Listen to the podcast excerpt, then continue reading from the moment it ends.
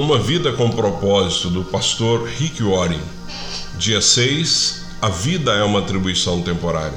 Senhor, lembra-me de quão breve é o meu tempo na terra. Lembra-me que os meus dias estão numerados e que a minha vida está indo embora. Salmos 39, 4. Estou aqui na terra só por um pouco de tempo. Salmos 119, 19. A vida na terra é uma atribuição temporária. A Bíblia é cheia de metáforas que ensinam a respeito da natureza breve e transitória da vida na Terra.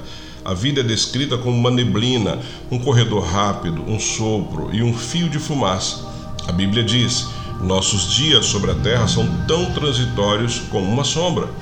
Para usar a sua vida da melhor maneira possível, você não deve nunca esquecer duas verdades. Primeira, em comparação com a eternidade, a vida é extremamente breve. Segunda, a terra é apenas uma residência temporária.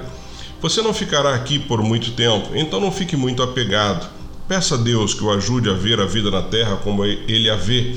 Davi orou, então finalmente pedi a Deus: Senhor, mostra-me um pouco de tempo que me resta aqui na terra. Mostra-me como a vida é curta e eu sou frágil.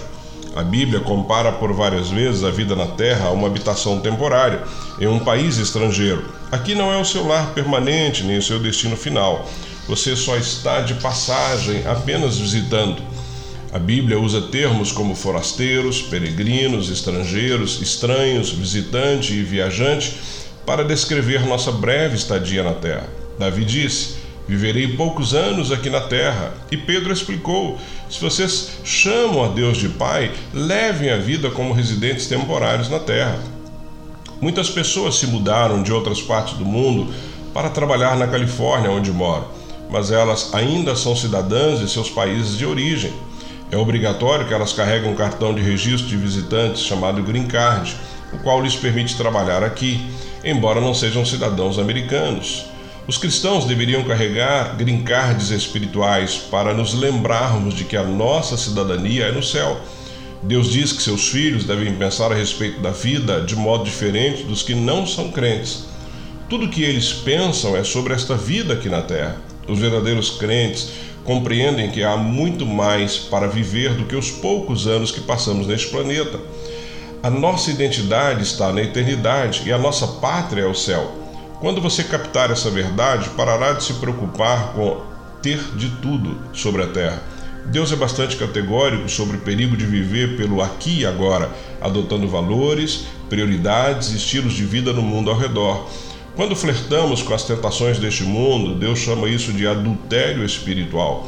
A Bíblia diz: vocês estão traindo a Deus se tudo que vocês querem é viver do seu próprio jeito, flertando com o mundo sempre que possível, vocês vão acabar tornando-se inimigos de Deus e do jeito dele. Imagine que você tenha sido convidado por seu país para atuar como embaixador em uma nação inimiga. Você provavelmente teria de aprender outra língua e adaptar-se a alguns costumes e diferenças culturais, a fim de ser cortês e cumprir sua missão. Na função de embaixador, você não teria como se isolar do inimigo. Visando a cumprir sua missão, você teria de ter contato e se relacionar com o inimigo. Mas suponhamos que você se sentisse tão à vontade nesse país que se apaixonasse por ele, preferindo-o à sua terra natal. Seu comprometimento e lealdade seriam alterados, sua atuação como embaixador ficaria comprometida. Em vez de representar sua terra natal, você começaria a agir como inimigo. Você seria um traidor. A Bíblia diz: somos embaixadores de Cristo. Lamentavelmente, muitos cristãos têm traído seu rei e seu reino. Eles têm estupidamente chegado à conclusão de que, por viverem na terra, aqui é o seu lar. Aqui não é o seu lar. A Bíblia é clara: amigos, este mundo não é o seu lar. Então não fique à vontade não satisfaçam o ego em prejuízo da alma. Deus não quer que fiquemos apegados ao que está à nossa volta, porque é uma situação temporária. Já fomos avisados de que os que têm um contato frequente com as coisas deste mundo devem usá-las corretamente, sem criar apego, pois este mundo é, e tudo que está nele passarão. Em comparação com outros séculos, a vida nunca foi tão fácil para grande parte do mundo ocidental somos frequentemente entretidos, divertidos e servidos. com todas as fascinantes atrações, mídia cativante e agradáveis experiências disponíveis hoje em dia, é fácil esquecer que a vida não consiste em perseguir a felicidade. É somente ao lembrarmos de que a vida é um teste, uma incumbência de confiança e uma atribuição temporária que o encanto dessas coisas perderão domínio sobre a nossa vida. Estamos nos preparando para algo ainda melhor. As coisas que vemos agora estão aqui e hoje, e amanhã se, estão aqui hoje amanhã se foram, mas as que não podemos ver agora vão durar para sempre. O fato de a Terra não ser o nosso lar definitivo explica que, como seguidores de Jesus, experimentamos dificuldades, aflições e rejeições neste mundo. Isso também explica porque algumas promessas de Deus parecem não ter sido cumpridas, algumas orações parecem não, não respondidas e algumas situações parecem injustas. Este não é o final da história. Para impedir que fiquemos muito apegados à terra, Deus nos permite sentir uma substancial quantidade de descontentamento e desgostos na vida, anseios que jamais serão satisfeitos deste lado da eternidade. Não somos completamente felizes porque não era para sermos. A terra não é o nosso lar definitivo, fomos criados para algo muito melhor. Um peixe nunca seria feliz vivendo em terra, porque foi feito para viver na água. Uma águia jamais poderia ficar contente se não fosse permitido voar. Você nunca se sentirá plenamente satisfeito na terra, porque foi feito para algo mais. Você terá momentos felizes por aqui, mas nada comparado ao que Deus tem planejado para você. Perceber que a vida na Terra é apenas uma atribuição temporária alteraria completamente os seus valores.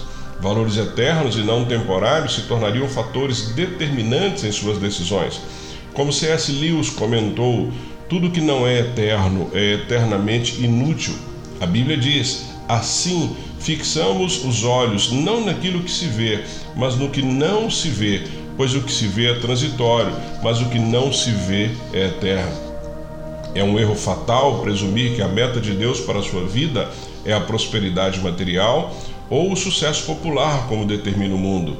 A vida em abundância não tem relação com a abundância material e a fidelidade a Deus não garante sucesso na carreira ou mesmo no ministério. Jamais concentre seus esforços em coroas temporárias. Paulo foi fiel e mesmo assim acabou em uma prisão.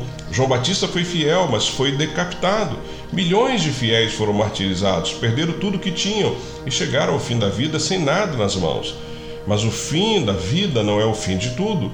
Aos olhos de Deus, os maiores heróis da fé não são os que alcançaram prosperidade, sucesso e poder nessa vida, mas os que trataram essa vida como uma atribuição temporária e serviram fielmente, aguardando a recompensa que lhes foi prometida na eternidade. Eis o que a Bíblia diz sobre a galeria dos heróis da fé honrados por Deus. Todos estes morreram pela fé, não receberam as coisas que Deus prometera a seu povo, mas as enxergaram no futuro e ficaram alegres. Eles diziam que eram visitantes estrangeiros na terra, estavam esperando uma pátria melhor, uma pátria celestial. Portanto, Deus não se envergonha de ser chamado Deus deles, porque preparou uma cidade para eles. O seu tempo sobre a terra não é toda a história de sua vida você tem de esperar chegar no céu para conhecer o resto dos capítulos. É preciso ter fé para viver na terra como estrangeiro. É bem conhecida a antiga história a respeito de um missionário aposentado que vinha para a América do Norte no mesmo navio do presidente dos Estados Unidos. Multidões ovacionando uma banda militar, um tapete vermelho, faixas e a imprensa recepcionava o presidente de volta ao lar. Mas o missionário desembarcou do navio sem ser notado ressentido e com sentimentos de autocomiseração, começou a queixar-se para Deus. Então Deus lembrou-o gentilmente: Mas meu filho, você ainda não chegou a casa. Não terão passado dois segundos de sua entrada no céu sem que você clame, porque eu fui dar tanta importância a coisas tão temporárias. Onde eu estava com a cabeça? Porque gastei tanto tempo, energia e preocupação no que iria durar? Quando a vida fica difícil e você é subjugado pelas dúvidas, ou quando fica imaginando se viver para Cristo vale o esforço, lembre-se de que você ainda não chegou a casa. Na morte, você não vai abandonar sua casa, você vai para casa.